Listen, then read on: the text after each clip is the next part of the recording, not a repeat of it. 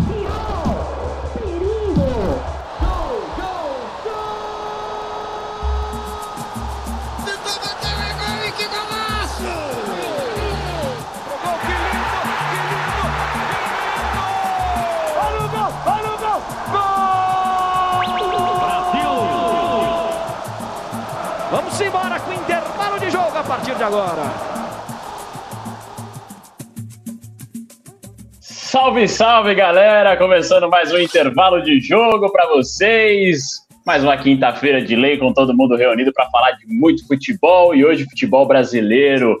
Nossa formação quase completa hoje e com um convidado especial para a gente debater os destaques do futebol no Brasil. Deixa eu já apresentar ele primeiro, antes de falar da nossa formação do intervalo de jogo, mas ele que você já conhece, né? Quem acompanha o Australianão já está habituado. O grande Rodrigo Faria que está com a gente. Rodrigão, satisfação ter você aqui para o nosso papo de hoje, beleza? Beleza, Bruno, obrigado. É uma honra estar participando com vocês. Pessoal aí, uma honra. Vamos lá. Vamos lá, bater um papo show de bola sobre o Campeonato Brasileiro. E hoje eu tô aqui esfregando os olhos porque eu não estou acreditando. Eu estou vendo uma pessoa ali que há muito tempo eu não vi aqui.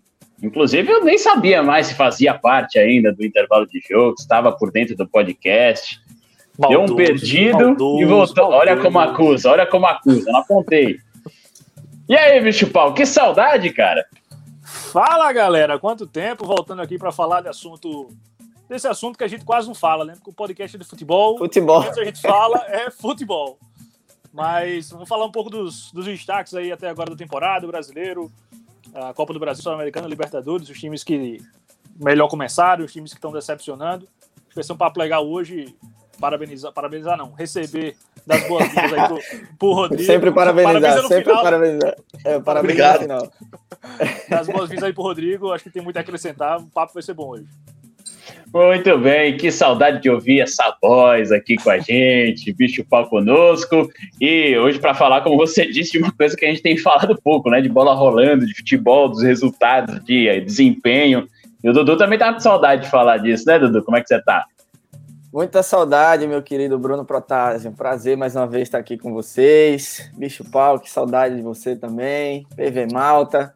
Meu parceiro Rodrigão, que está aqui do, do, meu lado, está aqui em Melbourne também. Então, pô, possibilidades que a internet né, nos, nos proporciona essa, essa união aí Brasil-Austrália, do outro lado do mundo, fuso horário. E eu tô enjoado hoje, viu? Ó, Pia enjoado hoje. Vou de vinho vinho, porque. Você é vinho, é? Ah, tá de sacanagem. O cara bebendo Fanta do outro lado do mundo e vai dizer que é vinho. Isso é um cachorro. É um, é um Cabernet Sauvignon. Eu não entendo porra nenhuma de vinho, mas esse aqui é um Cabernet Sauvignon. Tem um, um, quinta do Morgado aí, não? Esse é, esse é o famoso quinta do Morgado daqui, 7 dólares, né? Daquele jeito que a gente gosta. Então, é, é o mais gostoso. Porque finalmente estamos livres aqui em Melbourne. Acabou o lockdown aqui essa semana restaurantes, bares, cafés se abriram, a gente não tem mais limitação, a não ser do, da distância, né, do deslocamento que a gente pode sair da nossa casa, 25 quilômetros no máximo, mas 25 quilômetros dá para ir bem longe. Então, estamos bem, bem aliviados, os números de casos né, reduziram demais, essa semana tivemos dois dias seguidos com nenhum caso, depois dois, três casos, então está meio que controlado, óbvio que em alerta ainda, mas graças a Deus estamos livres, então por isso que eu estou enjoado hoje, sextou, fim de semana vai ser bom aqui em Melbourne. Tava merecendo, então. Tava merecendo. aqui, hein? 11 da manhã o Edu já tá no vinho. Sextou, já sextou, não tem hora pra sextar, não. Sexta-feira começou. Esse aí é literalmente sextou. Daqui a pouco, inclusive, amanhã pra gente, né? Mas o PV vai entrar nessa onda do sextou também, que a gente já tá habituado. E aí, PV? faz raiva como ninguém. É, né, cara? Vamos sextar, mas eu tô de plantão domingo e segunda, então não... pra mim. Vai ser não vai rolar. Se feriado aí não rola, então aproveitem as biritas que estarei trabalhando. Futebol também poderia dar uma pausa, né? Porque, porra. É que é um homem responsável. Pega, ó, o torcedor desse, desse clube aqui tá sofrendo, viu, bicho? Puta que o pariu. Não, só tem sofredor aqui hoje, né? Tirando o bicho pau, só sofredor, velho. Só sofredor, Ó, tá fora. Dois corintianos, um vascaíno e um botafoguense. E o bicho pau que é flamenguista tá fora da curva, né? Mas hoje Hoje... Prevejo lamentações. Vamos começar o nosso papo, então, falando dos destaques do Brasil. Antes de mais nada, você que está acompanhando a gente pelo YouTube, dá aquele like, aquela moral pra gente, beleza? Ativa a notificação no canal, se inscreve. A gente tá chegando a quase 200 inscritos no canal. Essa é uma marca muito legal pro intervalo de jogo que chegou recentemente no, no, no YouTube. E a gente agradece todo mundo que está sempre interagindo, que está sempre compartilhando. Continua nessa pegada aí que cada vez mais a gente vai apresentar novidades. Então deixa o seu like, participa com a gente também nos comentários e a gente ao longo vai debatendo com todo mundo. Já temos Pô, o primeiro Bruno, deixa eu, deixa eu quebrar um, um, pouco o protocolo e já mandar um abraço, uma mensagem que acabou de chegar aqui no nosso Instagram do Sérgio Nascimento. Vocês estão de parabéns, dão um show nos caras que querem ser engraçados comentando futebol. Fazem a resenha dentro do contexto do futebol. Ele mandou por mensagem isso. Muito bacana, Boa. o Sérgio, torcedor do Flamengo, Sérgio 38 Nascimento. Então, um abração aí pro Sérgio que mandou essa mensagem pra gente aí. Pô, que legal. Para quem não segue a gente no Instagram, arroba intervalo de jogo, dá uma moral lá pra gente também. Abração pro Sérgio. E vamos que vamos nessa pegada, então. Agradecendo e já com um comentário positivo, vamos iniciar o nosso papo de hoje. Porque a gente escolheu um tema, a gente queria falar de Campeonato Brasileiro, mas abranger o que está acontecendo de bom, né, os destaques e também dar uma pincelada do que a gente pode esperar no decorrer do ano com as equipes, principalmente aquelas que estão em outras competições também, né? Afinal de contas, a gente vai falar de Campeonato Brasileiro, mas tem outros times disputando Libertadores, Copa do Brasil, Sul-Americana, esse meio de semana mesmo a gente já pode ter exemplos. Só que a gente não pode falar de futebol brasileiro hoje e não citar três caras que estão voando, literalmente. Galhardo, no Internacional, Marinho, Di Marinho, no Santos, e o Pedro, que iniciou uma sequência aí, metendo bola na rede, e os três são, hoje, pelo menos na minha visão, os mais evidenciados do Campeonato Brasileiro. Eu falei na ordem que eu acho que eles têm de relevância hoje no futebol brasileiro: Thiago Galhardo, Marinho e Pedro. Vocês concordam com essa ordem? São os três mesmo nessa sequência? Ou vocês tiram alguém, botam em primeiro, não é bem o então, Galhardo que está em melhor fase. Então você quer dizer que o Marinho e o Galhardo também são melhores que o Lewandowski? ah, não. Polêmica! Não, Aí a gente vai, vai entrar no, no, no, num cenário meio tenebroso. Vocês ficaram que... Pedro, bicho. Jogou porra Olha, nenhuma. Porra se, nenhuma, se não, foi em termos de. Em, em, termos de capacidade e qualidade, eu coloco o Pedro acima dos dois, de Marinho e Galhardo. Mas em termos de regularidade do que vem fazendo, ainda boto o Galhardo realmente na frente. E aí o Marinho talvez dê uma oscilada nas últimas rodadas, o Santos perdeu algumas partidas, né? O Santos também tem as suas limitações, mas está jogando muita bola. E, é um, e, são casos curiosos, Marinho e Galhardo, de jogadores que estouraram depois dos 30, né?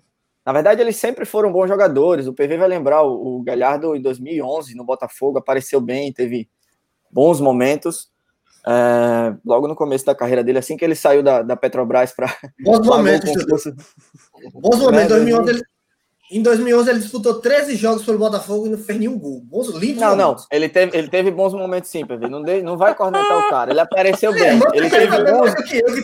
Ele teve bons PV momentos. tem tanta saudade do Thiago Galhardo quanto tem uma catapora. Ele teve bons momentos em 2011, depois rodou pelo Brasil e aí voltou a jogar agora, sei lá, dois, três anos atrás, quando foi para o Ceará. Acho que até passou na Ponte Preta, no Red Bull.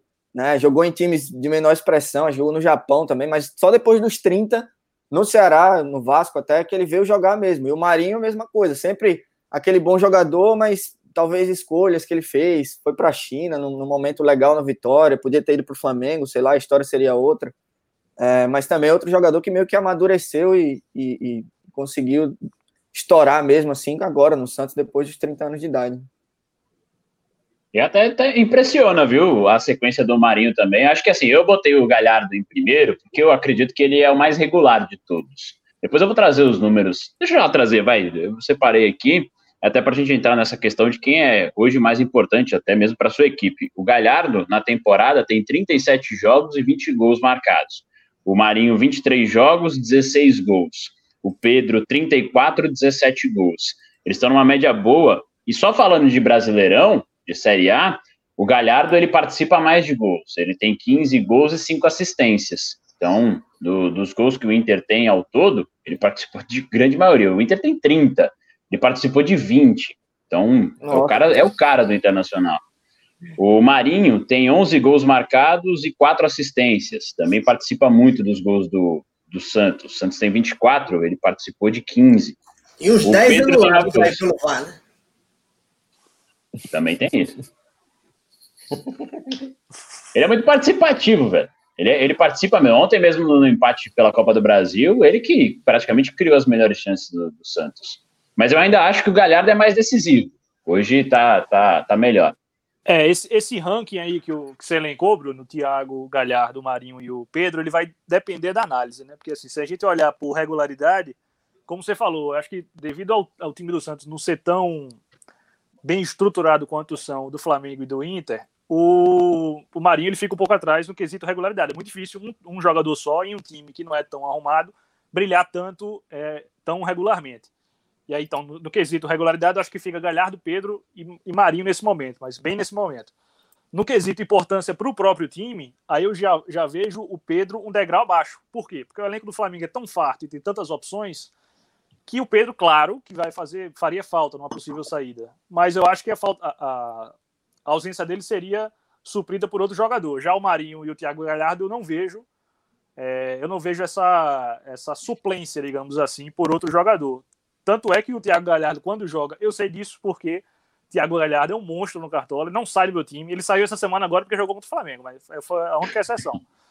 É então, o Thiago, Galhardo, o Thiago Galhardo, mesmo quando começa como reserva, o Inter, enfim, quando não consegue colocar o jogo dele e abrir o placar, Thiago Galhardo entra no segundo tempo, aí faz o golzinho de pênalti, dá uma assistência e tal, ainda assim pontua bem. Então, Thiago Galhardo, mesmo quando começa como reserva, ele ainda assim consegue fazer um bom jogo, isso é importante para a equipe do Inter. Acho que o Pedro, nesse, nesse quesito, o Pedro faz menos falta, né, menos falta ao Flamengo, pelo elenco do Flamengo, do que os outros dois. Mas então você colocaria o Pedro acima do, do Marinho no seu ranking? É, é bem empatado, assim. O- Pedro veio, fez uma sequência muito boa recentemente pelo Flamengo. Ontem perdeu alguns gols que não é carac- característica dele perder. Perdeu dois gols, mais ou menos, que no jogo contra o Inter, por exemplo, ele fez um gol bem mais difícil e criou outras oportunidades também para seus companheiros de time. Mas assim, eu acho que o Thiago Galhardo, nesse quesito, regularidade, o Thiago Galhardo está em primeiro, acho que indiscutivelmente. E segundo e terceiro, o Pedro e o, o Marinho se revezam. Com a menção, é claro que, assim, quando a gente fala do melhor jogador do campeonato, não sei nem se eu tô queimando pauta, mas quando a gente fala do melhor jogador do campeonato, é, quase sempre é o cara que faz o gol, é o cara que dá passe, é o cara que define o jogo. Mas vale a menção honrosa para a Lewandowski. regularidade dos últimos 10. Não, é foda. Para os últimos. Pros últimos, pro último mês do Hugo Souza, que ele dá um neneca, goleiro do Flamengo, que tá fazendo. Assim, apareceu e é uma surpresa absurda. Assim, o menino. Meu Deus do céu, o menino pega muito. É, a gente vai chegar nesses destaques, né? Porque eu acho que tem muita gente Desculpa. também que vale, que vale. Não, fique à vontade, cara. Você quer ser apresentador? Aí já, tô brincando. Caralho.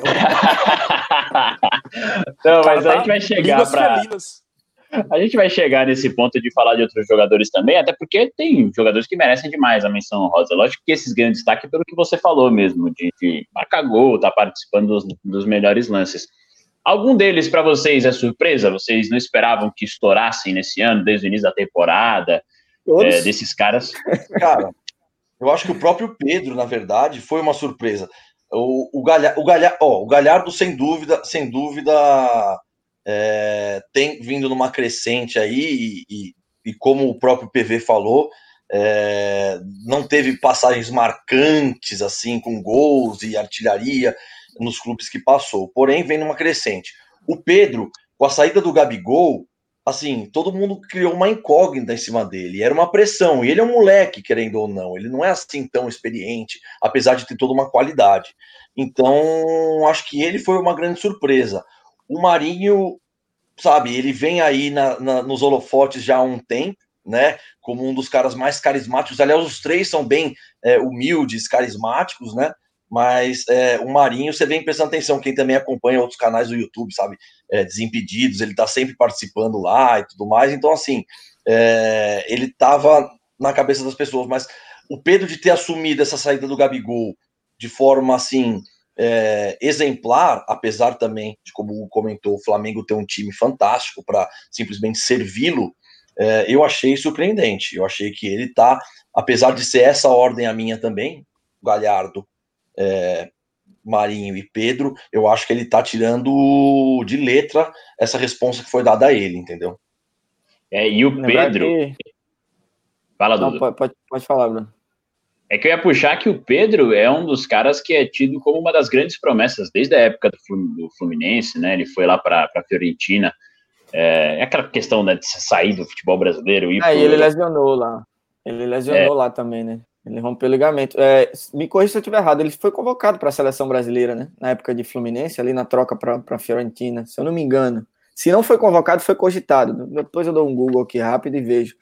Mas é isso que o Rodrigo falou também é muito legal dos três serem carismáticos. O Galhardo inteligentíssimo quando é intervalo ou final de jogo, os repórteres pedem para ele fazer uma análise, o cara fala cinco minutos do jogo, assim, a leitura de jogo perfeita, é um negócio incrível. Só tô chateado que todo gol os caras perguntam para quem ele ofereceu e ele fala a mesma coisa para minha mãe, para minha avó. Pelo amor de Deus, não, não pergunta mais isso os, repórteres, né, que estiverem assistindo a gente nessa audiência maravilhosa, 17 milhões de pessoas agora ao vivo. Então, por favor, não pergunta mais para quem é o gol do Galhardo. Não, não, não aguento mais ouvir ele falar que é para minha mãe e para minha avó. Por favor. O Marinho é aquela, aquela figuraça, né? Que por, por mais que esteja querendo fugir um pouco dessa, dessa resenha de jogador engraçado, ainda é. E o Pedro, cara, tem uma resenha dele, ele participa do DVD do Ferrugem em casa. Não sei se vocês já viram no YouTube. Né? Quando forem tomar uma cervejinha esse fim de semana, coloca Ferrugem em casa. O Pedro tá lá com o pandeirinho aqui, ó. De boa. Você, você nem percebe ele com o bonezinho, o queixinho dele lá. Aquele, aquele queixinho, é, o Pedro, é o Pedro. O queixinho você foi. Então, assim, além, além da bola. o queixado, Pedro Queixado. Além da bola, tem esse extracampo, que são três jogadores três jogadores carismáticos, mas só, só destacando um pouco mais o Pedro, é, essa questão dele com o Gabigol, né, também está sendo muito levantada, né? O Gabigol está machucado e vai voltar. Mas e aí? Volta para titular e o Pedro roda, muda de posição e o Gabigol pode, sei lá, cair um pouco de rendimento, como aconteceu em algumas outras, outras oportunidades. O que é que acontece? Fica na mão do Domi, né? Eu, eu colocaria o Gabigol para sentar um pouco aguardar um pouco. É, eu, ia, eu ia passar essa pergunta exatamente para o flamenguista, porque é uma boa colocação. Cara, é uma disputa que, primeiro, é, agora não, não, faz muito sentido, porque o Gabigol tá machucado, né? E eu acho que quando o Gabigol voltar, vai haver um rodízio natural devido à quantidade de jogos, bicho. Tá impossível, hein? Assim, o Flamengo, nessa rodada, nessa não, não, não, semana que passou. Quer saber se você botava o Gabigol ou Pedro? Não, eu botava os dois. E foda-se, dá um jeito, tira o. Tira o Joga com o goleiro e meio campo pra frente, é to... dali pra frente é tudo meio campo e atacante, porra. Tem essa não. Tem que eu particularmente não gosto de dois noves. Mas aí é, que tá, o assim, Gabigol, até que ponto ele é nove, até que ponto ele pode exato. ser onze, né, sei lá. É, assim, é, falando, falando bem sinceramente, é muito difícil realmente jogar Pedro, Pedro Gabigol, Bruno Henrique, Everton Ribeiro, Arrascaeta. Dá pra jogar todo Nossa. mundo, tem que, tem que escalar 14 no, no, no, no campo. Eu acho que até onde eu, até onde eu sei não pode. Mas assim, falando sério, eu colocaria os dois disponíveis, eu colocaria o, o Gabigol para descansar um pouquinho. Volta aos poucos, entra no segundo tempo e tal. Só que eu acho que essa, essa decisão vai acontecer muito pouco dentro dos jogos do, da temporada. Assim. Eu acho que o Domi não vai ter muito esse problema. O problema que ele pode ter é, é por ego, né? Assim, o Gabigol é um cara que notoriamente não é muito fã de ficar no banco. Nenhum grande jogador é. Mas eu acho que o Domi vai acabar tirando isso de letra porque, velho, a quantidade de jogos é tão absurda que invariavelmente ele vai fazer alternância e, e vai acabar jogando todo mundo. Eu falo, eu falei dessa questão do, da, da volta também, aproveitando o gancho do Dudu, é, para a gente ter uma noção de que é, a gente também tem que botar nessa balança agora desses destaques, e eu gosto de fazer essas projeções para o futuro, para saber quem é que pode desses caras aí que estão despontando serem aproveitados. Né? A gente tem que olhar para a projeção. Tudo bem que Galhardo e Marinho já estão com seus 30, né? Então, são caras que, para muitos, podem estar tá vivendo assim, de ápice de temporada, não pode, às vezes, não render tanto pensando no futuro. O Pedro já é diferente, é um moleque mais mais novo. O Dudu falou da questão da convocação, ele foi chamado sim em 2018, foi a primeira convocação dele, logo depois da, da Copa. É, e aí que entra numa, numa projeção do que, que a gente pode esperar desses caras para o futuro. O que, que você observa, PV, em relação a isso? Você espera grandes coisas em relação a esses caras para quem, quem sabe seleção brasileira, enfim, devem ser chamados, devem ser testados. O Pedro, com certeza, até pela idade e pelo talento. Não, Não está no nível do Lewandowski, mas não deixa de ser uma joia. É, agora o Galhardo, eu acho que não. Acho que o Galhardo ele tá, tá vivendo o melhor momento da carreira, mas não sei até, até onde ele vai conseguir esticar. Porque realmente, falando dos números do Galhardo e olhando a carreira dele, ele veio despontar de 2018 para cá do Vasco. Antes ele passou por Ponte Preta, é, Red Bull Brasil, Coritiba, Madureira, Brasiliense, Boa Esporte. Vê um cara que demorou demais a engrenar. E, obviamente, tem todo o seu mérito, tem talento, tá mostrando isso. Mas quando você vai comparar, por exemplo, com o Marinho, o Marinho em 2015 no Ceará já tinha feito uma temporada de 28 jogos e 9 gols. Já tinha se destacado. Depois foi para o Vitória e fez a melhor temporada dele até então. 43 jogos e 21 gols. Naquela época ele chegou a ser cogitado pelo Flamengo, que estava é, é, injetando grana nos cofres, passando a ser essa grande potência que hoje está consolidada financeiramente na América do Sul. E depois ele vai para o Grêmio, não dá certo, e no Santos ele reencontra o bom futebol. E o Marinho ele tem um estilo de jogo que particularmente eu gosto, é o canhoto, é um cara que joga mais aberto pela direita, puxa para dentro, tem um bom chute, tem um bom passe. Ao contrário do que disse o Bicho Paulo, eu discordo, quando ele disse que o, o Como Galhardo assim discorda de mim? Para variar, né? Tenho que discordar de você, queridão. Mas eu vejo o Marinho muito mais regular. Os números da temporada, eu falei isso por conta disso. Ele tem 23 jogos pelo Santos e 16 gols. O Galhardo tem 37 jogos pelo Inter e 20 gols. O Pedro tem, o Pedro tem 37 jogos, deixa eu olhar, 34 jogos e 17 gols. Então os números do Marinho mostram que ele é regular e ele não tem um time arrumado como o Pedro tem pelo Flamengo e nem um elenco tão padronizado em termos de, de, de estilo de jogo que o Cudê conseguiu colocar no Internacional. Então, o Marinho é sim peça muito importante no Santos. Eu vejo hoje ele como o melhor jogador brasileiro na atualidade. E não me surpreenderia se ele fosse convocado para a seleção. É um cara de característica muito boa, mas eu não lembro se foi o Tite que falou. Eu vi em algum lugar, é, porque o Marinho não é convocado. Aí foram listando, pô, tem, para a posição dele, tem Neymar, tem Vinícius Júnior, tem Douglas Costa, tem o Firmino que pode jogar aberto, tem o Everton Ribeiro que pode jogar nessa posição. Então tem muita gente boa. Então falar em seleção para qualquer um desses três agora no auge é difícil, futuramente também, porque a idade vai pesar tanto para o Marinho quanto para o Galhardo, apesar de 30 anos ainda ser uma idade jovem. O é, Neymar tá para tá para não para ser cortado, mas está sendo avaliado. O Neymar saiu machucado do jogo da Champions, né? Então pode ser cortado e aí vem a pressão para Marinho ou, ou Galhardo de repente. Mas vocês levariam? Levaria, Marinho Rodrigo? eu acho. É, assim, ele é um grande jogador, mas não sei, sabe? Ele é um cara que vem aos trancos e barrancos. É, você falou, né, do que ele tá tentando sair um pouco dessa imagem de ser o um jogador engraçado aí da galera, para ser um, um jogador mesmo. Mas eu acho que até por ele ser um cara mais contraído e tudo mais, não sei, eu acho, não sei. É, eu fico Falta alguma coisa. Eu não consigo ver o Marinho com a camisa da seleção, apesar de ele ter muita qualidade, não me entendam errado, por favor. É, eu não consigo ver. E aí vocês deram várias opções aí, inclusive posições de jogador, assim, jogadores de outras posições que se encaixariam na função do Marinho, entendeu? Então, assim, ele tá muito embaixo na lista lá, sabe? Ele já tem, como você, como alguém comentou aí também, mais de 30 anos, né? Difícil, não é impossível, mas é difícil é, jogar a Copa de 2022. Então, o pessoal deve olhar mais aí quem tem quem tem chance, quem tá, sei lá, alinhado aí, né? Essa é a minha opinião. Quem tá na curva ascendente, é, né, da coisa. Exato. Exato. É, eu acho que para ele jogar uma Copa do Mundo com mais de 30, ele teria que ser um jogador que já foi testado, que já, já vem tendo, tipo, um, sei lá, um Marcelo da vida. É, é possível que o Marcelo jogue, um, o Felipe Luiz, é possível que, que eles joguem outra Copa que com mais de 30. Mas, assim, os caras já jogaram foi... muito tempo. Porque isso foi a corneta do Felipe Luiz? O Clubismo tá liberado aí. Não, não, não, não, não, eu falei... Foi um exemplo aleatório, assim. É, não, então pronto, então, então vamos lá. Então pode ser que o Fábio Santos jogue uma, nossa, uma Copa do Mundo. Eu não duvido nada, levaram o Fagner, porra. Pois é, a, a Titolândia lá, com, com, com o Fagner, eu não duvido nada.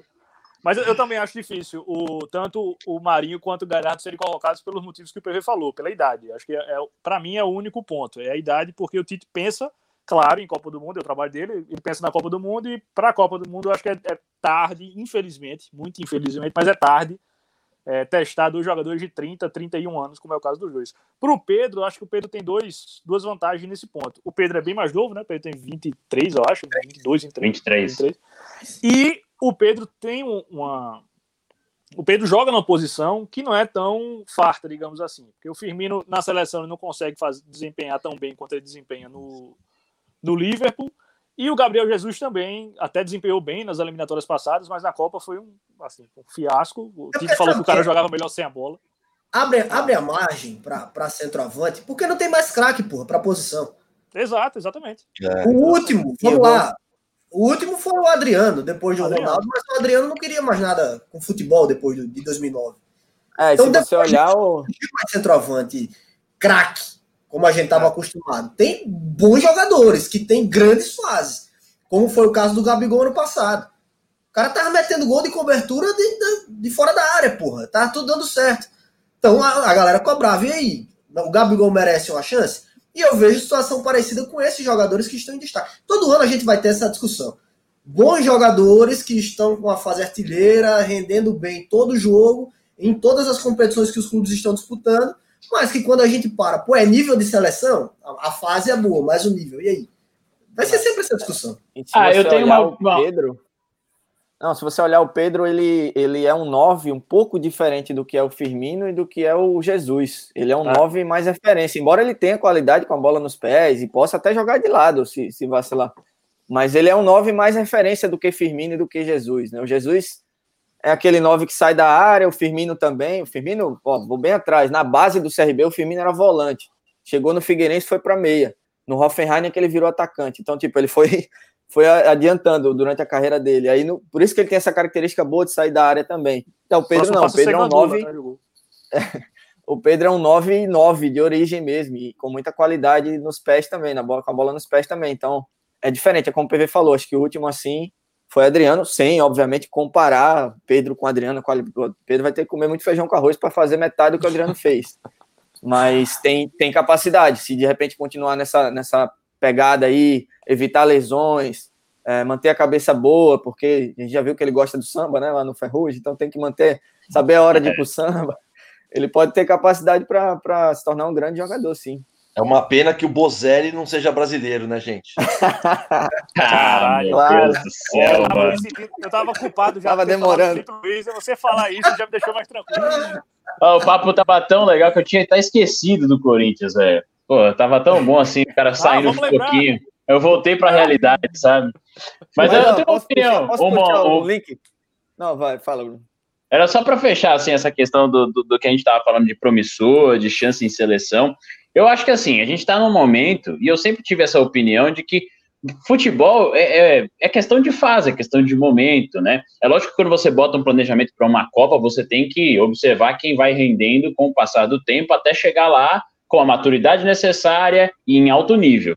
Só que, cara, para mim, eu acho que se o cara tá arrebentando, ele no mínimo tem que ter uma chance para ser testado, velho. Eu acho que a gente tem um exemplo que muita gente não gosta, mas que nos números e na bola que estava jogando, eu não tinha outra opção, não via outra opção para esse cara, que era o Paulinho na, nas eliminatórias da, da Copa passada, que muita gente não foi a favor da primeira convocação dele na era Tite, mas era um cara que ele já conhecia e que, cara, destruiu nas eliminatórias. Hum, assim, foi decisivo. Na Copa, aí é que eu falo Ele da tá questão da. Do, do, é, mas é porque assim, é. você tem que fazer. O, o, você tem que observar os dois lados, tem que ser justo com o cara, pô. Você deixaria de convocar o, o, o Paulinho? Não deixaria. Pô, o cara foi simplesmente nos números e no aproveitamento dentro de campo, vestindo a camisa da seleção muito bem. Na Copa, não foi bem, e aí é um fato. E aí faltou a leitura de entendimento de sacar na hora que deveria sacar, como aconteceu com o Gabriel Jesus, que o Firmino estava em melhor momento que ele. Mas eu acho que você tem que dar pelo menos a chance pro cara. Ele tá destruindo, pô. A gente sabe do nível do futebol brasileiro, tem todos os poréns. Mas eu acredito que, pô, você pelo menos tem que dar a chance para o cara, com o time, com o encaixe lá, quem sabe mostrar algo que às vezes a gente espera de tantos outros que jogam em alto nível, chegam na seleção não fazem, não conseguem dar essa sequência. Acho que é legal você pelo menos pegar esses caras e até uma confiança a mais, né? É um ânimo a mais para quem se desponta aqui no, no cenário brasileiro. Eu queria puxar o link para os outros destaques que a gente pode citar, inclusive do melhor jogador do Corinthians da atualidade. Sabe quem é? É o Janderson, do Atlético Goianiense. ele é o melhor jogador do Corinthians que tá da atualidade, tirando a, a cavadinha que ele tentou ontem, né? A cavada ah, do pênalti. Faz, faz, isso não. Piada. Mas ele tá aparecendo bem nas últimas rodadas, mas sim, Você brincando. Tá o Claudinho sacanagem. também foi. Claudinho foi revelado pelo Corinthians, está sendo uma grata surpresa lá no, no, no Braga Bull. Tá aparecendo bem também, 23 anos só, é bom jogador, tem muita qualidade. De repente pode, pode despontar. E aí, se você for olhar mais é, no Atlético Mineiro, a gente tem o Natan voltando a jogar bem, né? Que surgiu muito bem no Atlético Paranaense, foi para o Chelsea, rodou lá na Europa e voltou para o Atlético. Agora está muito bem o Natan. O Keno teve aqueles hat-tricks seguidos lá, assistências, mas né, parece que falta alguma coisa para ele continuar na, na, toada, na pegada dele, mas também está fazendo um ótimo campeonato é, é, brasileiro. Ah, acho que são esses que a gente pode citar. O Vinícius, o Vina lá do, do Ceará, também é outro jogador que, também. 29 anos, está tá, tá, tá parecendo é, começar a chegar no, no, auge dele, né? Porque ele sempre teve bons momentos nas equipes que passou, mas não teve regularidade. No Ceará, ele parece que amadureceu e está tá tendo essa, esse protagonismo também, o Vina. Então, é um bom jogador. É sempre uma boa para voltar no Cartola também, sempre faz um golzinho. Tá bem. Então, acho que são esses jogadores, não foge muito daí, né? Os destaques do que é, do que está acontecendo. Não sei se vocês podem citar alguns outros nomes, alguns outros bons nomes assim que apareceram nesse Ô, bicho, o Nenê, o Nenê tem me impressionado, assim, pelo que eu esperava 39 desse cara. 39 anos de idade. Eu não sei se é o futebol brasileiro, se é o Nenê que realmente está muito bem, mas me impressionou nesse começo até agora. É, ele foi muito bem no Carioca, né? Eu não sei, ele não foi artilheiro, ele passou perto disso. E na, no brasileiro ele vem conseguindo manter alguma regularidade. É claro que ele não consegue jogar todos os jogos. O cara tem, como o Dudu falou, o cara tem 39 anos, não tem como o cara jogar. Numa temporada normal, não teria como ele jogar todos os jogos. Você imagina uma temporada como a que a gente tá, tá passando agora. Mas é impressionante, ah, de fato. Pela, Lembrei pela própria do... temporada que ele fez ano passado, eu não esperava essa temporada desse ano. Desse, Lembrei desse do Renato Kaiser também. Renato Kaiser no, no Atlético Goianiense foi muito bem, aí né, foi contratado agora para o Atlético Paranaense tá chegando agora lá, mas apareceu bem no, no Goianiense. É um jogador que foi revelado pelo Vasco, passou pro Cruzeiro, não, não teve, né, não estourou do jeito que, que se esperava, mas é um, é um bom, tem, tem, tido um, tem tido um bom ano também, Renato Kaiser. Então, mais um nome para citar. 24 E o Cano, hein, gente... ah. O Cano. O Cano é retrato do Vasco, né? Apareceu bem lá no começo do ano, mas foi só aquele o golfinho, né? A história do golfinho. Aparece, faz uma gracinha depois vai embora. É, tá machucado, nas últimas rodadas machucou, mas é um grandíssimo jogador. Ele e o Benítez, que inclusive o, o, lembrou em off, o Vasco tá desembolsando 22 milhões por 60% do Benítez. Eu não sei de onde tá saindo esse dinheiro, porque é tudo atrasado no Vasco também, em época de eleição, então os caras estão querendo estão querendo, né, enfim, aparecer de alguma forma, por isso estão tentando firmar o contrato com, com o Benítez, mas o Cano também é um, era um dos destaques desse campeonato até cair de rendimento nas últimas rodadas. Ah, mas não é nem cair de rendimento, né? Tem que ter a bola chegando pro cara. O Cano, ele deixou isso muito claro, né? É aquele cara que não funciona se a bola não chegar nele, né?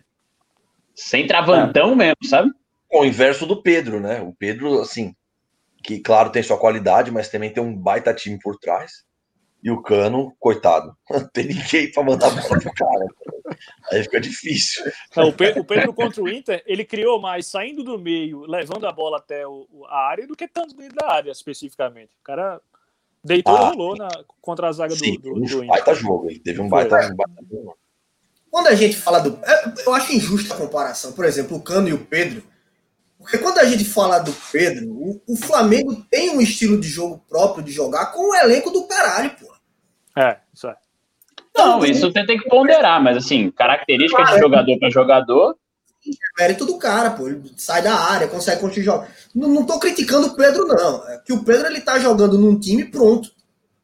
Que tem um elenco incomparável aqui no Brasil. Aí quando a gente fala, pô, do Cano, o, o Cano tem que dar passe pro Ribamar. tá ligado? Então, assim, o, o elenco pesa, porra.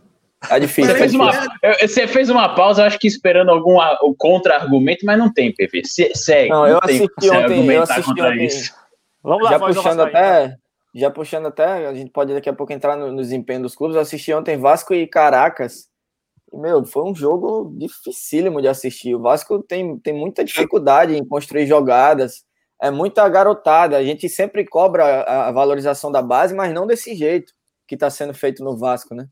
É, os meninos que, tipo, na, na, tomada de decisões, você vê que o cara não tá pronto ainda. Bolas que o lateral tá passando sozinho do lado e o meio, o Vinícius, vou lembrar de uma jogada dele ontem, o lateral passando sozinho do lado, ao invés de dar o tapa, ele puxa pro meio, vai fazer uma firula. Então, tipo, essa, essa, essa, essa jogada retrata muito bem o que é o Vasco. A tomada de decisões dos moleques ainda não, não, não é o que a gente espera. Aí o, o Ricardo Sapinto, o português lá, chegou fez um diagnóstico legal do que é o, do que é o time, das dificuldades que tem, mas pô, vai ser difícil ele colocar. Para mim, se, se for um projeto para o Ricardo, seria para o ano que vem, dele continuar, mas eu não duvido do Vasco de ter, ter dificuldade ao final da temporada e o cara ser demitido, como aconteceu com o Ramon, como acontece sempre no futebol brasileiro. Então, todos os times. Vocês viram é, aquele lance do escanteio? Nossa, Nossa, senhora, o escanteio, o escanteio do, do, do Léo Gil, né, que foi contratado como especialista em bolas paradas, e ao mesmo tempo ele disse que, é, que é, a referência dele é ser o Guinha Azul. Eu não conseguia juntar bolas paradas com o Guinha Azul. Imagina o Guinha Azul batendo falta. Eu acho que ele até fez gol de falta no Talheres recentemente antes de encerrar a carreira, mas é outra história. Mas o cara bate escanteio daquele Dudu, conseguiu superar o do Juan do Botafogo, né? Ele falou Guinha Azul e bola parada, porque o, o que o Guinha Azul sabia fazer era isso, era parar a bola. Parar a bola, atacante, só se for, né? Atacante passava ele porrada, bola parada. O, time era é, o, o, português entendeu errado, cara. Era para parar a bola. Ele falou bola parada, não sei. Vê o nível da rapaziada. Mas assim, a gente tá vendo muitos times também com esse mesmo nível. E times grandes, Corinthians, Botafogo. A gente vai entrar no desempenho dos clubes também, mas antes, o garoto das redes sociais, Dudu, vamos para os comentários da galera que tá mandando comentários aqui. legais, muita gente participando aqui, além de Hugo Leão, Paulo Vitor Malta, que também estão nos comentários aqui, ó. Movimentar, o Gui, Gui de Mello, manda um abraço pro Rodrigo, considerado por muitos o mais feio da história. Nem tanto. Mas ele, ele fala também que. Direito, né? Olha, que, olha por quem eu tô cercado aqui, Edu. Só beleza. A concorrência, a concorrência é grande aqui. Não, o Gui de Melo também não vê o Marinho vestindo a, a camisa da amarelinha, assim como o Rodrigo comentou. O professor Marcos Francisco, sempre por aqui também. O Pedro, acredito que pode ser o convocado dos três. Né? Até acho necessário para a seleção.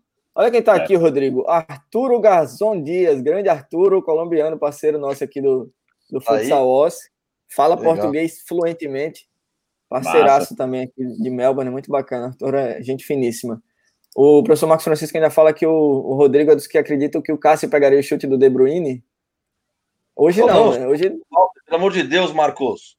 Eu tava Você falou do Valdo. O, o Cássio é um dos ídolos do Coringão, pelo amor de Deus, mas, poxa, não e tá. aí, Marcel Leite. Marcel Leite chegou. Que história é essa de Paulinho e Fagner na seleção? Isso aí foi uma fake news que foi lançada para ele, viu? Porque não foi isso que claro foi Claro que ele solta aqui uma, uma, piada estilo Marcel. Renato Kais é sempre gelado na frente dos Nossa goleiros. Senhora. Nossa. E beleza. Seu Paulo Messias também sempre por aqui. Boa noite, bom debate, rapaziada. Um abraço pro seu Paulo também. Show Boa, de bola, pessoal. galera. Mandando mensagem pra gente. Vamos entrar agora no desempenho dos clubes. É porque, assim, a gente fala muito dos falou bastante dos destaques e pincelou jogadores, né? Mas a gente vê já o campeonato se nivelando na parte de cima para, acredito que, três forças, né? Inter, Flamengo e Atlético. O Flu, como uma surpresa para mim, aparece no G4. Mas vocês observam, vamos continuar. Daqui a pouco a gente vai chegar no Z4 para falar também dessa parte de baixo, mas na parte de cima seria o, o, campeonato nivelado pelos três mesmo, chegando já na reta final do primeiro turno, vocês veem diferente? Não, eu acho que é por aí mesmo e, e, e tem alguns aspectos que a gente pode pontuar desse. Né? A gente chegou no momento do início do pico do calendário do, do futebol brasileiro, porque é quando os times que estão lá em cima vão começar a rodar, porque tem Copa do Brasil, tem Sul-Americana, tem Libertadores, tem a Covid, porque né, ainda continuam aparecendo os casos no Brasil, então vai, vai ter desfalque toda hora. É, então chegamos no início do pico, então isso vai afetar muito o desempenho desses times. É, e aí eu acho que vão, vai se sobressair o Flamengo, principalmente porque já mostrou que tem um elenco, até com os garotos, um elenco que funciona muito bem nessa rodagem. O Inter talvez sinta mais isso, porque está fazendo o que faz, mas no esforço, a gente viu Inter e Flamengo foi um jogaço, mas o Inter sofreu pra caramba, para segurar o um empate no último minuto do Flamengo. Se tivesse mais cinco minutos, o Flamengo virava ali. Então já estava no, no, no, limite do esforço físico. Isso pode pesar, porque o Inter está na Copa do Brasil. É, me corrijam, não sei se está na Libertadores ou na Sula agora. Vou lembrar, mas também tá, tem, tem. Tá na Libertadores também está na, tá, tá na Liberta, então vai ser difícil para o Inter, mais para o Inter. O Atlético Mineiro está tá se reforçando ainda, trouxe o moleque lá da Argentina, o Zaratio, que falam que é muito bom jogador, que, que, que é nível de seleção, Argentina, inclusive, 22 anos só. Então acho que Flamengo e, e Atlético podem, podem é, arrancar um pouco mais do que o Inter, mas vamos ver o que é que o Cudê é, consegue manter. E outro aspecto interessante que eu, que assim, é, até é, não sei se vale se alongar muito, porque é um assunto até para um episódio todo, mas é porque os três primeiros são é, treinados por estrangeiros. E aí, mais uma vez, entra naquela, naquela discussão. É por acaso? Né? Se você olhar no passado, o campeonato inteiro foi liderado também pelo Jesus e pelo Sampaoli. Agora é Domenech, Cudê e Sampaoli. Né? Então, mais uma Falta vez, o que é que tem de... Né? É, o, Sapinto, né? É... o que é que tem de diferente? Será que é por acaso? Enfim, é, é, interessante observar isso também, mas eu acho que não vai fugir disso não. Atlético, Flamengo e Inter vão, vão ficar naquela, no, no topo até o fim, acredito. É, eu também não vejo nenhuma diferença nessa, nessa parte. Agora, acredito que todo mundo, ninguém se manifestou ao contrário, todo mundo pensa dessa mesma forma em relação à parte de cima. Agora, é, a gente vem para baixo. Fluminense, São Paulo, Santos, Palmeiras, e chega num time que aí eu gostaria de pontuar com vocês, e aí fiquem à vontade também para fazer as observações dos outros times que podem ainda apresentar algo a mais, mas é o Fortaleza, cara. Oitavo colocado, Rogério Ceni fazendo um trabalho fenomenal na equipe do, do Fortaleza, já não é de hoje, mas aparece brigando mais do que, inclusive, eu acreditava para esse ano. O Fortaleza nos últimos anos. Ah, pode falar. Você, você. Não, o Fortaleza nos últimos anos ele se organizou e essa gestão aliada a, ao Sene e a torcida do Fortaleza, cara, é, é, é sensacional. Então, né, eles estão colhendo frutos. E eu torço que para numa iminente saída do Rogério, não sei se ainda nessa temporada ou na próxima, o clube ele consiga acertar no próximo treinador. Porque dá gosto de ver um, um, clube nordestino brigando bem ali. Fortaleza conseguiu vaga na Sul-Americana no passado, perdeu num detalhe, tá brigando ali o tempo inteiro, do meio para cima da tabela, não fica passando muito sufoco com zona de rebaixamento, e o time não joga feio. Assim, dentro das limitações que tem, o Fortaleza consegue fazer frente. Jogar no, jogar no Castelão não, não é boquinha, não, para essa galera. A não ser que vá, por exemplo, um time muito organizado como é o Flamengo, ou então como o próprio Internacional, do jeito que está agora, a galera passa sufoco. A galera chega lá e, e ou empata ou perde. Então, vejo com muito bons olhos essa, essa manutenção do Fortaleza. O CSA subiu com Fortaleza, né? Caiu na Série B, já foi lanterna, agora está tá crescendo novamente dentro da competição, enquanto o Fortaleza só se mantém ali. Então, a gente vê o parâmetro de como a gestão consegue manter essa regularidade do clube. Sabe o que eu ia comentar também? É, o artilheiro do Fortaleza é o Wellington Paulista, com quatro gols, ou seja, é um time bastante coletivo, né? Que não é assim, tem um cara ou dois que estejam simplesmente é, arrebentando. O, apesar de eu repugná-lo, o Rogério Ceni tem feito um bom trabalho, não só não só esse ano, como assim construindo, como o PV falou, mas esse campeonato brasileiro que eles estão aí muito bem, com dois jogos a menos que a maioria, podendo chegar aí, vai, se der sorte, a, é, isso daí é um pouco subjetivo, mas a 30 pontos, vamos dizer assim, até ultrapassar o Fluminense é, e ficar no G4, eu acho que o time como um todo é o que se destaca no brasileiro, né? Assim, sabe, o elenco em si, graças a, a, a ele, né? O Rogério Semen. Que é chato para Dedé, segundo Milton segundo Leite, Milton mas mas é muito inteligente, é um cara que tem um potencial legal. Desde a época de jogador a gente já falava isso, né? O, o espírito de liderança dele, as, as, análises que ele fazia pós-jogo, ele tem um, tem capacidade mesmo, tem potencial, tá mostrando isso no. no capacidade de, de, enxergar o jogo, né? É, como o PV falou, eu espero, assim, a saída do Rogério é iminente, eu acho que o São Paulo vai ter eleições, se não for no final desse ano, no começo do ano que vem, e a saída para pro, pro São Paulo é quase inevitável, assim. A, você, já tá, chave... você já tá cavando, cavando o Diniz de novo? Quem sou eu na puta que parei em Brasília para cavar o Rogério Ceni no, no, São Paulo? Mas é o que se fala. Epa! As decisões do país vêm daí, mano. É, o problema, o problema é esse. Normalmente é uma merda. sabe, o problema é esse. É, e assim, o, o é, é, muito, muito, vai ser muito difícil fugir uh, da, de, desse, de, dessa coisa, né, do Rogério Senna ir para o São Paulo. E tomara que o Fortaleza consiga encontrar um técnico que consiga manter o trabalho, não desfacele o time. Tomara que também que o Fortaleza consiga manter o elenco, porque também é importante, e consiga encontrar um técnico de fato que, que permaneça, que, que dê ao, ao Fortaleza o, o, padrão que ele, hoje, que ele hoje já tem. A gente tem na sequência o Fortaleza, só para fechar, ele tem agora só o Campeonato Brasileiro, né? Porque foi eliminado nos pênaltis para o São Paulo na disputa da Copa do Brasil, então só tem agora o foco no, no Brasileirão, que pode ser um, um, um a mais para ele conseguir fazer bons jogos, conseguir manter essa, essa sequência. Você ia falar, Bicho? É, é, não, é, é, esse é um ponto importante no, na discussão anterior, né? Na discussão pelo título. O Atlético Mineiro é o único dos três que só tem o brasileiro para se preocupar.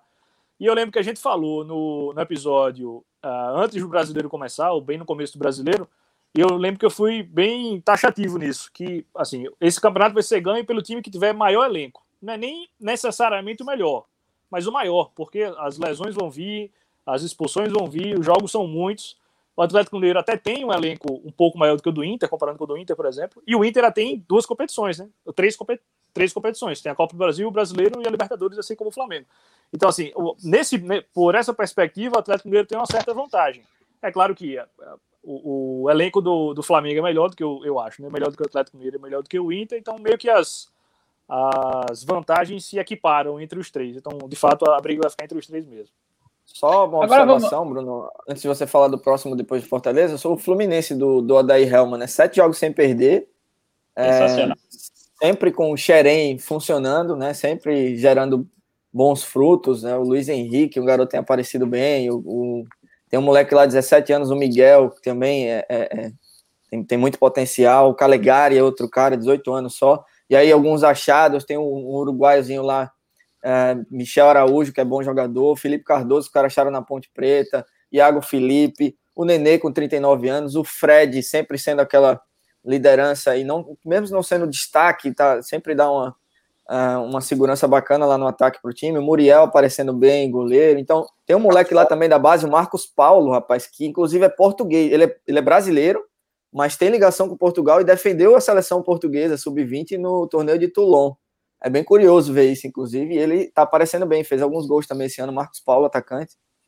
Então, sei lá, de repente o Fluminense consegue manter essa, essa pegada aí e, e belisca alguma coisa lá em cima da tabela no final. Tem que, tem que segurar os pivetes, né, velho? Porque recentemente o Fluminense tem feito bons jogadores e simplesmente exportado. É o caso do Gerson e do Pedro, por exemplo, que são na base é, do Fluminense, mas o Fluminense não conseguiu aproveitar. Richard, mas é o, buraco, é o buraco que os três clubes do Rio estão.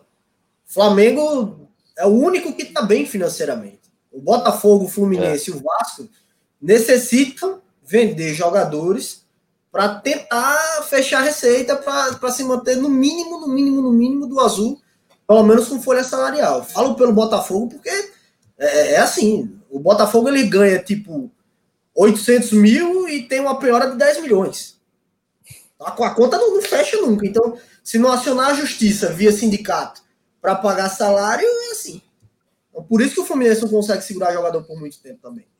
Não, é, é, é deixa eu aproveitar esse, esse seu gancho, PV, para a gente falar da parte de baixo, né? A gente tem que citar também o Z4, porque tem grandes clubes ali perigando. Você citou dois deles, que Vasco e Botafogo. Vasco, inclusive, já na zona de rebaixamento, depois de ter feito um começo de, tempo de, de campeonato muito bom, caiu demais. E o Botafogo parecia que ia brigar ali no meio também, mas caiu de novo, tá perigando por ali. O Corinthians que deu uma respirada agora daquele último que a gente episódio que a gente falou, né? Mas mesmo assim não, não convence, não passa confiança. Mas agora a gente tem na zona do rebaixamento o Vasco, o Atlético do Paraná, para mim é surpresa, o Curitiba e o Goiás. Eu acho que esse ano cai cai um grande. Esse ano não escapa mais um grande, não. Seria Vasco ou Botafogo? Fica entre os eu, dois, eu acredito. Né? O Vasco eu tem dois pontos também, né? E tá com um ponto abaixo do Botafogo e um ponto abaixo também do Red Bull, que, que tá com 18 jogos, entendeu? Então tem esse respiro, vamos dizer assim. O que, novamente, é subjetivo, porque não quer dizer nada. Se tem dois jogos a, a menos e perde os dois, dá na mesma. Mas é, ainda tem isso. Mas eu acho que cai um grande sim, só espero que não seja. É... Clubismo o Vasco, o Vasco e o Botafogo estão brigando pare a pare, assim, para ver quem é a vergonha do Rio. É, a gente até comentava em off que eu acredito que o Vasco tem a situação tão ruim quanto a do Botafogo. O PV acho que o Botafogo tá pior, mas é porque o Botafogo passou por um um, um exposed aí do, do Felipe Neto essa Felipe semana Neto. que foi incrível. Imagina como, imagina, cara, eu fiquei pensando em Calu e Honda. O que, é que os caras estão pensando agora? Onde é que eu vim ah, amarrar meu o Calu não tem que pensar, ah, o Calu não tem que pensar nada que ele até agora não jogou porra nenhuma. Nem jogar tá. Começa da, não, quando ele jogou não jogou nada. Agora o Honda sim. Cara, o pior, o, o, time do Botafogo não é de todo uma draga. Ó, o goleiro é o Gatito, a dupla de zaga é, é, é Joia, é Marcelo e o Canu são jo jovens de base e estão indo muito bem. Aí tem o Honda, tem o Pedro Raul, tem o Matheus Babi, tem o Bruno Nazário. A lateral esquerda é o Vitor Luiz, lateral direito é o Kevin, é um, um recém-contratado, é jovem ainda. E o Caio Alexandre que é da base. Então, se você olha o time, o time não é de todo ruim, cara. É o ataque. Não, não é uma draga. O time é mal organizado, é mal treinado. Quando você para para assistir o jogo, você sofre. Você toca de um lado, toca do outro, não tem organização. Contra o Cuiabá, o Cuiabá jogou com 11 desfalques. 11 desfalques. E, e ganhou do Botafogo no Rio. Mas assim, é, é, é mérito do Cuiabá, claro, mas quando você olha o time como um Botafogo que em 2014, quando caiu, o time era muito ruim. Aí tinha que cair mesmo, era muito ruim. Esse time eu fico surpreso que ninguém conseguiu dar uma encaixada ainda, porque tem lá suas peças boas. Conseguem ainda tirar. Eu fico muito puto quando botam o Honda para jogar de volante. O cara é o único jogador do time lúcido que pega a bola, pisa, olha para onde vai dar o passe. É o único que chuta. Aí os caras me botam o Juan para cobrar escanteio. Vá pra puta que pariu, meu. Aí tem que tá estar tá na zona mesmo, pô. Solta, PV, solta tudo, PV, não, vai! Não tem, não tem justificativa para isso. Eu, eu, acho que o Botafogo, a esperança dele hoje é a verba que entrou aí de, de, de rescisão do Carioca, que a Globo pagou, a venda do Luiz Henrique, tá? É que o sindicato judicialize esse dinheiro para pagar salário e ele acerte num treinador para organizar a casa. Porque assim, peças tem para conseguir fugir ali da zona de rebaixamento lutar por algo, por algo a mais, né, fora de cogitação. Mas para conseguir ali o 15 lugar, 14, eu acho que ainda vai. Eu vejo, eu vejo times em situação pior. Vejo ó, Goiás e Coritiba, para mim, é, são fortes candidatos ao rebaixamento. Coritiba ainda procurando treino, levando não de técnico do CSA aqui que estava lá, o auxiliar. O Atlético Paranaense, não sei que tá vendo, que ainda não se encontrou. E aí tem clubes, por exemplo, como Bahia e Corinthians, que estão lá em cima, mas não muito. Que tiveram aí seu ápice de dois, três jogos com vitória e subiram, mas que daqui a cinco jogos pode ser que os times que estão lá embaixo se organizem. Então, é, o, esporte nessa, o esporte entra nessa aí também, porque está caindo nos últimos jogos também. Depois eu, daquela eu ascensão. Ouvir, já que é nosso convidado de honra, eu queria ouvir o diagnóstico de Rodrigo Faria sobre o Corinthians. O que é que você é. vê do timão, Rodrigo? Por que que está acontecendo isso esse ano? Cara, eu vou te falar, eu acho que simplesmente é falta de é, é, talvez sangue no olho, vai, vamos dizer assim, porque é o seguinte, se você for analisar matematicamente os números de, por exemplo, vai, Atlético Paranaense tem 13 gols feitos e 19 sofridos. Qual é o problema? Não consegue meter para dentro. Botafogo, por exemplo, 17 gols feitos apenas e 20 gols sofridos que nem é assim, é uma das melhores defesas do campeonato, assim como a do Atlético Paranaense. Então os caras não estão conseguindo criar. O Corinthians, por sua vez, tem 21 gols por muito tempo do campeonato, mesmo que mal, era um dos principais ataques do campeonato, era o segundo, o terceiro, assim. Mas, é, assim, falta alguma coisa, cara. Eu não sei o que dizer, porque tem outros times. Assim, eu não quero dizer que o nosso elenco é bom, pelo amor de Deus. Eu acho o nosso elenco fraquíssimo, fraquíssimo. E acho até que o cara que falou que o Cássio pegaria o Júlio De Bruyne deve ter achado que eu tava falando sério. Quando o Bozelli é uma pena que era brasileiro. Tava sendo o mais irônico do mundo. Mas é, o nosso time é péssimo, sabe? Ontem foi, nossa, sabe? Não tem jogado com número. Eu sou contra dois noves e sou mais contra ainda nenhum nove, entendeu? Então, se é para se é jogar, pelo menos bota o Bozelli ou o Jô lá, dá um jeito, o que for. Então, é, eu acho que falta sangue no olho, apesar de, de a torcida tá botando bastante pressão. É, eu queria até ter participado do, da, da, da, conversa de vocês sobre a pressão da torcida e tudo mais. Que às vezes eu acho até que, pô, não com violência, mas pelo, pelo amor de Deus, tem que ir lá no CT cobrar os caras assim. É, enfim. Então eu não sei o que, que falta, porque, sabe, pressão tá tendo, gol tá fazendo. Defesa, na verdade, é a segunda pior do campeonato, empatado com o esporte, perdendo apenas para Goiás, que é o último no campeonato. Entendeu? Então, sinceramente, cara. E, ah, eu queria comentar: tem outros times com elencos fracos, assim, bem fracos, que tem uma performance melhor que a nossa. Tentamos três treinadores, dois e meio, né? Quer dizer, dois, um é meio, outro é meio, e eu vou dar uma chance pro Wagner Mancini aí ser um, entendeu? Então, olha, sinceramente, é... eu acho que enterraram um sapo de boca aberta lá no Parque São Jorge. e, cara, é, dá para ir um pouquinho melhor, dá para se segurar. É, vai e perde pro América Mineiro na Copa do Brasil, tá? É um outro assunto. Mas, poxa, como é que perde para o América Mineiro? Enfim, é, eu não tenho palavras para descrever o que está acontecendo exatamente com o Coringão. Eu acho que é falta de vontade de jogar, tá ligado? É, esse, esse time do Corinthians, ele não tem o aspecto principal que a gente sempre fala que times do Corinthians precisam ter, que é exatamente essa alma, essa raça.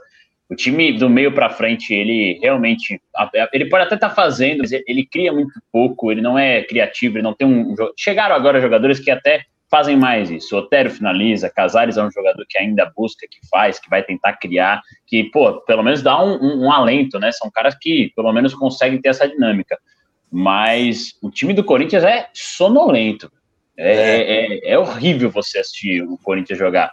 Eu acho que o Castro tem muito crédito, mas está falhando muito não está numa sequência de confiança. Não acho que a cobrança em cima dele tem que ser a maior de todas. Não é ele o grande problema do Corinthians, mesmo com todas as falhas. Mas acho que é um cara que também está falhando bastante. Isso pesa, porque é um cara que tinha um crédito, tem um crédito gigante até no final da carreira dele. Mas o Corinthians hoje está tá extremamente estagnado. É. Até observar o lance da defesa, isso não é característica de time do Corinthians defesa do Corinthians normalmente é a melhor do campeonato. Em qualquer ano que você for observar, é uma das melhores. E esse ano tá um negócio assim absurdo. E são nomes interessantes, não são nomes assim que espetaculares, mas um time pelo menos para ser mais organizado.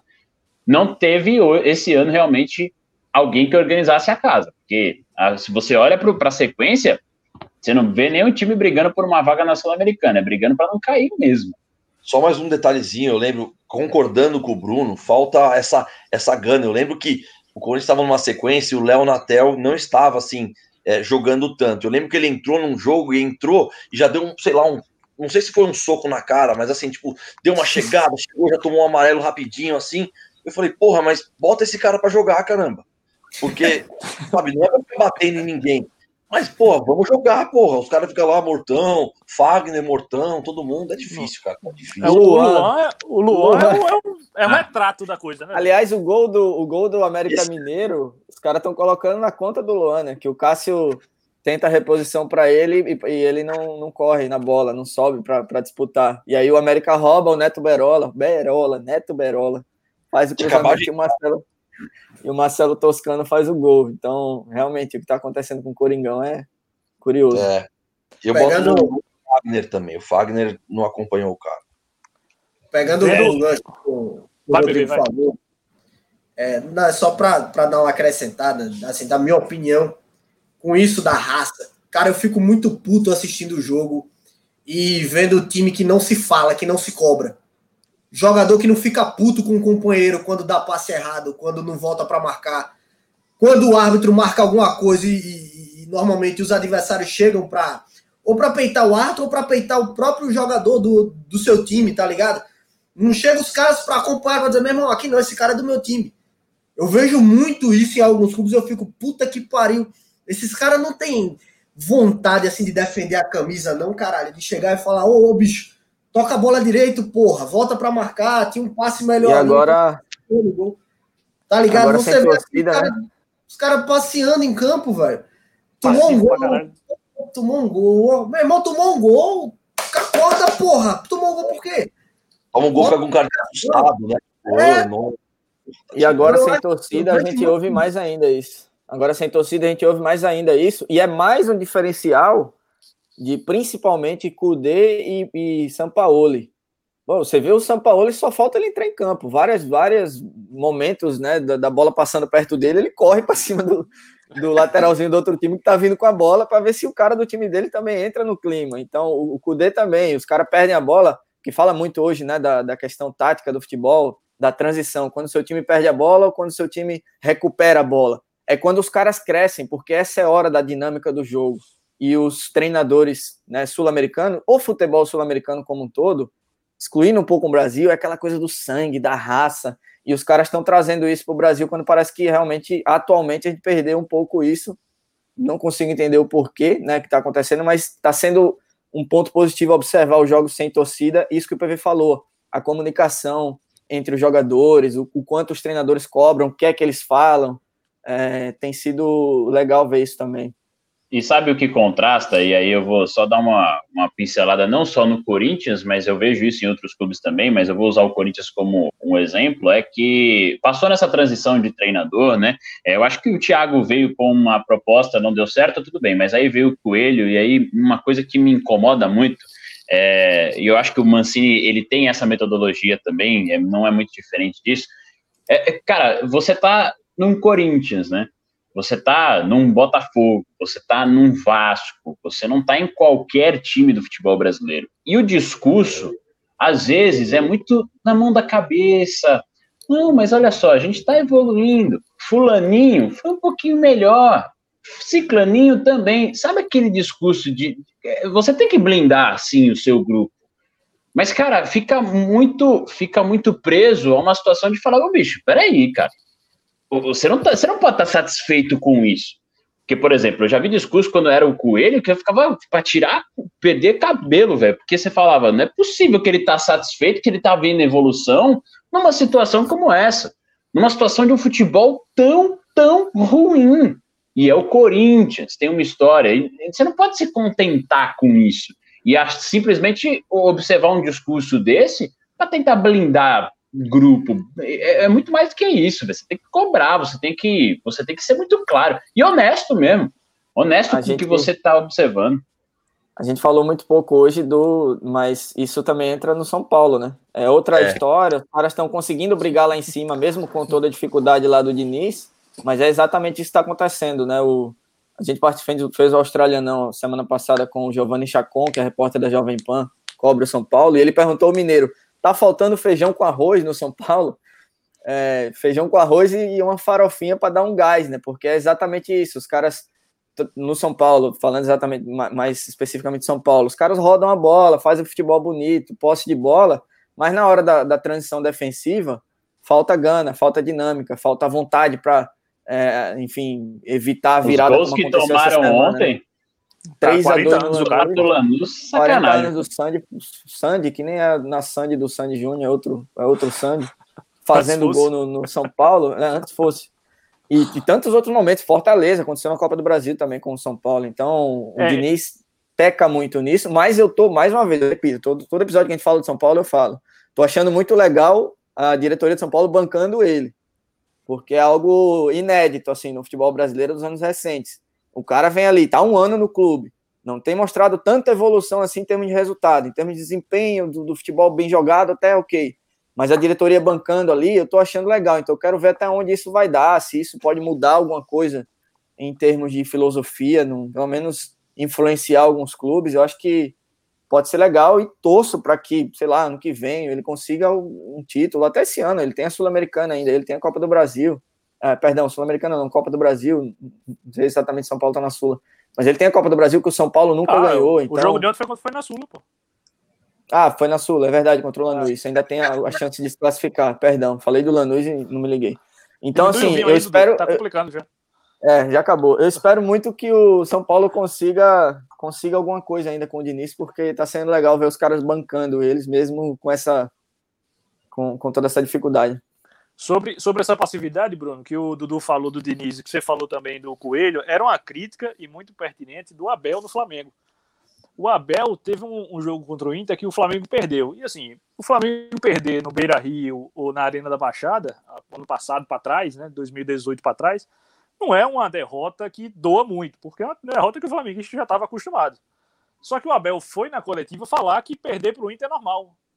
Cara, o torcedor do Flamengo, que tava puto, porque o time não ganhava, isso foi na época do Abel, né? O time não tava ganhando nada relevante há muito tempo. O torcedor do Flamengo que tá assistindo a coletiva e tá vendo o seu treinador falar que perder é normal, o bicho não interessa. Podia ser o Real Madrid, a porra toda. Você não pode chegar na, na coletiva e falar, não, perder é normal. Não é normal, bicho. Você pode falar isso em outro, com outras palavras, em outro contexto. E o Abel tem pecado, pecou, né? Tem pecado não que não tá treinando ninguém, mas pecou muito em entrevistas pelo, pelo Cruzeiro, pelo Vasco também. Ele falou merda, eu não lembro o que foi agora que ele falou, mas ele falou algo nesse sentido também. Então, assim, é uma passividade que é. Que é. O, assim. O Diniz falou esses dias. Não, que... não, não faz sentido. O Diniz ah. falou esses dias: vencemos o primeiro tempo, você lembra? Mas a gente não, venceu não, o é. primeiro é... tempo. No segundo tempo ganhamos de 2x1. Um. Foda-se, meu amigo. O negócio tem 90 é. minutos. Cara, daqui a pouco ele vai fazer. O gol, São Paulo vai fazer o gol aos 15 minutos e vai dizer, não, ganhamos 15 minutos. O problema foi os outros 75. Ah, uma porra. Hoje a gente tá encerrando, a gente já, na verdade, tá na reta final aqui do nosso debate. É, eu só queria deixar um, um ponto para a gente finalizar aqui que a gente vai para a última rodada do primeiro turno e a gente sabe que segundo turno às vezes muda muita coisa. É um campeonato à parte também diferente, porque agora cada rodada é uma decisão, vai se afunilando cada vez mais.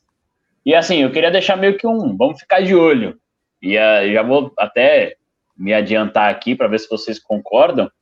Eu acho que a gente tem que ficar de olho no Palmeiras nesse segundo turno, com mudança de treinador. No bom sentido ou no mal? No bom, então. No bom, no bom sentido. Porque tá para é chegar bom. o momento piada, tá para chegar o Abel ex-Braga, né? Que é o, a piada que os caras fizeram que ele eliminou o Jorge Jesus lá na, na Europa League. É o Abel, esqueci o sobrenome dele agora, mas ele tá no PAOK da Grécia, né? O Abel Ferreira, no, no PAOK da Grécia. Isso. E vai trocar a Europa pelo futebol brasileiro. Tem uma, tem uma multa lá de 6 milhões de, de euros que os caras estão tentando fazer um acordo.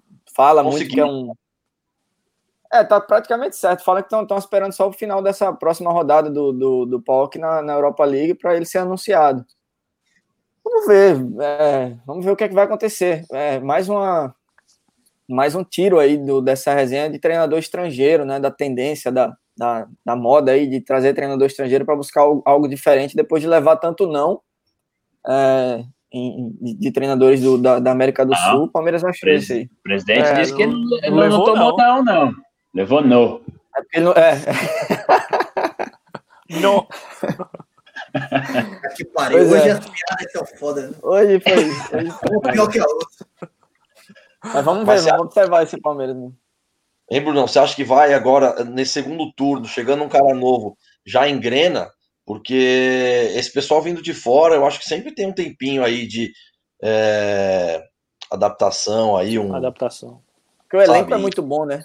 O elenco do Palmeiras é, é fantástico. Eu, eu, não, eu não digo assim que engrena, é, é uma, é uma suposição, mas assim, eu acho que a gente precisa ficar de olho exatamente nisso, porque o grupo em si, tecnicamente, é, é vasto de opção e tem qualidade, sabe? Então, se um cara conseguir organizar, eu, eu acho que o time do Palmeiras era mal treinado, o time do Palmeiras não era bem aproveitado, o elenco que tem à disposição.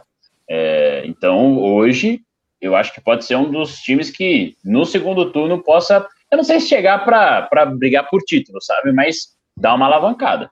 Melhorar o é. desempenho. É, não, eu também acho. É, até porque o futebol brasileiro, isso também, falando um pouco do Corinthians, a sorte dos times, né? Tanto Palmeiras ali para subir ou Corinthians para não cair, é que o nível do futebol brasileiro é, vai, vamos dizer, bastante irregular, né? Então, então sempre, todo mundo tá sempre trope tropeçando. É, do, do, quinto colocado para baixo, não tem nenhuma unanimidade ali, a não ser o Fortaleza que a gente citou. São Paulo é isso tudo do Diniz. O Santos oscilando o tempo inteiro. Palmeiras também. Grêmio com Renato Gaúcho, não sabe o que quer. Tá ganhando agora de Juventude 1x0 na Copa do Brasil. E aí para baixo são os times que brigam ali pela, pela tabela, né, pelo meio de tabela. Então, é como você falou, a irregularidade do brasileiro proporciona isso. Tem uma sequência boa como o Fluminense está tendo, já está brigando no G4. Então, não duvido também do, do Palmeiras com, com o portuguesão lá. Para a gente fechar, Dudu, vamos trazer aqui os comentários que a gente deixou passar nessa final, a galera que comentou depois. Não, o Marcel citou mais uma vez o, né, o Fortaleza aqui, no Santos Fortaleza na Vila, o Fortaleza foi melhor em diversos momentos, o Rogério tem o time na mão. Nosso parceiro Lucas Vaz, aqui de Melbourne também, é, lenda do futsal, do futebol aqui de Melbourne, também está por aqui mandando um abraço para a gente. O Marcel lembra do Cruzeirense, o Lucas. O Marcel lembra do Calu, que foi horroroso desde o Chelsea. O Calu teve bons momentos, cara. O Gui de Melo, o Coringão tá fraco esse ano, o torcedor corintiano provavelmente terá que suportar essa situação por um tempo ainda. E Ricardo Maquioro, verdade que o nível do futebol hoje em dia é fraco demais. A gente até falou isso com o Mineiro, né, Rodrigo? Você perguntou isso ao Mineiro, né? Do que o Mineiro pegou é. ainda um, uma época boa do futebol brasileiro e infelizmente a gente deve muito. Eu vi inclusive hoje uma declaração, só para fechar, do, pô, não vou lembrar do ex-técnico sub-20 da seleção argentina, acho que era o Peckerman. É, ele fala, pô, se o futebol brasileiro é, entendesse a importância da tática para o futebol, conseguisse é, revolucionar o futebol, por exemplo, como fez a Alemanha, né, nos, nos anos 2000, ninguém jogava pelo Brasil. A gente, ele falou assim, a gente ia brigar pelos vice-campeonatos no, nos, nos, torneios internacionais, porque se o Brasil é como é, não dá essa atenção para a parte tática, e sempre está brigando lá em cima por conta do talento, por conta das joias que a gente tem, da, é, da aptidão pelo futebol que a gente tem, se a gente consegue encontrar uma forma de revolucionar o momento tático do Brasil, quem sabe aí os estrangeiros chegando para mostrar, ó, o negócio mudou, é assim agora, o futebol funciona dessa forma. É, isso talvez a gente conseguisse ter um momento diferente. É mais ou menos isso que o Ricardo fala, que o Rodrigo citou com o Mineiro, que realmente o futebol, o nível de futebol brasileiro, há alguns anos, tem deixado a desejar, mas ainda assim a gente tem boas coisas é, com, com o talento, o velho futebol arte né, do Brasil, que ainda funciona. É o que salva é. a gente ainda. Essa, essa aí é, é uma discussão que a gente pode fazer, inclusive até em outros, outros momentos, que, que um vale bastante para. Com certeza. Dá para falar muita coisa aí. Galera, vamos fechar aqui o nosso bate-papo de hoje, esperar o que vem pela frente aí no futebol brasileiro, não só no Brasileirão, mas também nos outros torneios que cada um está disputando. Rodrigão, prazer enorme hoje receber você aqui. Com certeza vão ter outras oportunidades. Valeu. Que gostoso, pessoal. Obrigado pela oportunidade novamente. É... Espero participar novamente também. Sigo lá no Austrália Não, todos aí, né? Ó, falou, Sigam... falou da Austrália Não, ó, quem apareceu, Rodrigo, aí, ó. Olá. Gabriel é... Curtinhas. Essa joia rara. Cheguei a tempo, vai falar. Da, da, cheguei a tempo de ver falar do Galo. João também faz parte da Austrália, não, com a gente. Falamos pouco do Galo, porque é um clube de pouquíssima importância. Mas, não, galera, obrigado mesmo pela oportunidade. Foi um bate-papo muito gostoso. Vocês realmente são, são feras, é sempre bom assistir e ainda mais participar. Um abraço a todos aí. Show de bola. Spal, muito bom ter você também aqui, rapaz. Eu sei que é uma vez ou outra, mas é sempre muito legal ter sua participação. Cara, eu tô sempre disponível, é só me chamar. Quando não venho, o, o, o nossos, nossos, quantos, quantos, quantos, quantas visualizações temos, Dudu? 17 milhões, é mais ou menos isso, não? Nesse, nesse momento, ao vivo, online, 15, 15 milhões, mas passaram, 15 milhões. acho que então, a galera, a, galera, a galera, tem que fazer pressão aí na produção, porque quando eu não venho, a culpa é do Bruno Protásio e do Eduardo Vieira. Eu tô disponível. Eu tô, fiquei até nervoso. Oh, ficou nervoso. Eu tô disponível sempre. Mas, porra, bom demais esse papo. É... Rodrigão, obrigado pela, pela presença aqui. Engrandeceu demais o debate. Vai, agora dá o Vai, vol vai voltar, calma, no final. Vai voltar aqui com certeza para falar de outros temas. Espero que a gente também possa participar lá no, no Australianão para trazer um pitaco diferente. Já tô, já tô cavando aí, pessoal. E para não, não passar, para não passar em branco, parabéns a todos. PV, sempre muito bom seu comentário, principalmente ali quando você desabafou com o Botafogo ali, eu senti sua alma, rapaz. Eu achei pouco, tem, tem, que soltar mais, Paulo Vitor. É, eu não assisto mais programa esportivo, me estresso aí. Eu deixo para extravasar aqui. Mas faz parte. Agradecer mais uma vez a presença do Rodrigão, uma opinião bem coerente, corintiano fanático. Espero que esteja com a gente mais vezes. E vocês falavam de tática do brasileiro se adaptar e tal, o que o Dudu estava falando aí. O Tite ele já utiliza os extremos desequilibrantes, né? Então, assim, no dicionário, a gente já tá tentando algo diferente. Vai ter. Né? vocabulário chato pra caralho, velho.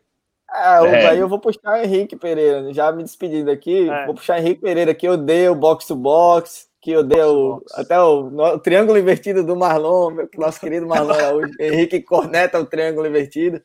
Então, a gente entrou no dicionário, mas não entrou na prática ainda, né? Os caras só sabem falar de, dos termos e o 4-4-2, 4-2-3-1, 3-5-2, aqui, mas no final a gente não vê ainda a tática brasileira como, como a gente vê na Europa, né? Por mais que ainda seja aquela história da cultura do vira-lata, é real. Se eu assistir hoje um, um, um, um, jogo da Champions League, por mais que não seja Bahia e Barça, sei lá, você assiste um joguinho, você vê um negócio que você fala, pô, que, é que o futebol brasileiro não consegue desempenhar isso? E vou além, sem me estender muito. É, fora do futebol, pô, você não vê. É, pode ser até um negócio meio tosco, mas no futebol brasileiro hoje não tá no FIFA, no FIFA 21. Como é que quer que o moleque não torça pelo meu Barça, pelo meu Manchester City? Porque o moleque tá no FIFA. O cara vai, o moleque vai no FIFA, vai no, no, no, time do Corinthians, do Flamengo. Quem é que joga? Eu nem sei o nome de jogadores lá, né, fictícios que os caras criam, né? Não, se fosse o Alejo. Se fosse o Alejo, era bom. Se fosse o Alejo, era bom. o Alejo, eu sou fã do Alejo, mas. É, eu sou fã do é, Alejo, mas então... os jogadores que Alejo, Beranco. Roma. Então, assim, até fugir da tática, fugir de tudo, porque realmente tem muita coisa para a gente criticar no futebol brasileiro. Cornetar, que é o que a gente gosta de fazer. Então, vamos, vamos marcar um episódio só para isso, só para dar facada no futebol brasileiro. Foi muito prazer, foi, foi muito legal ter o Rodrigo aqui. Próximo Austrália não, provavelmente faremos direto de um pub ou um bar aqui em Melbourne. Vamos Olha só, coisa linda? Fase é essa, Vai ser muito legal e valeu, valeu. Sempre um prazer participar aqui do nosso bate-papo. Cuidado com o vinho aí, bicho. Sextou, né? Ah, é, agora não vou vir mais não, já acabou, então vou voltar para minha boa e velha gelada, loirinha gelada.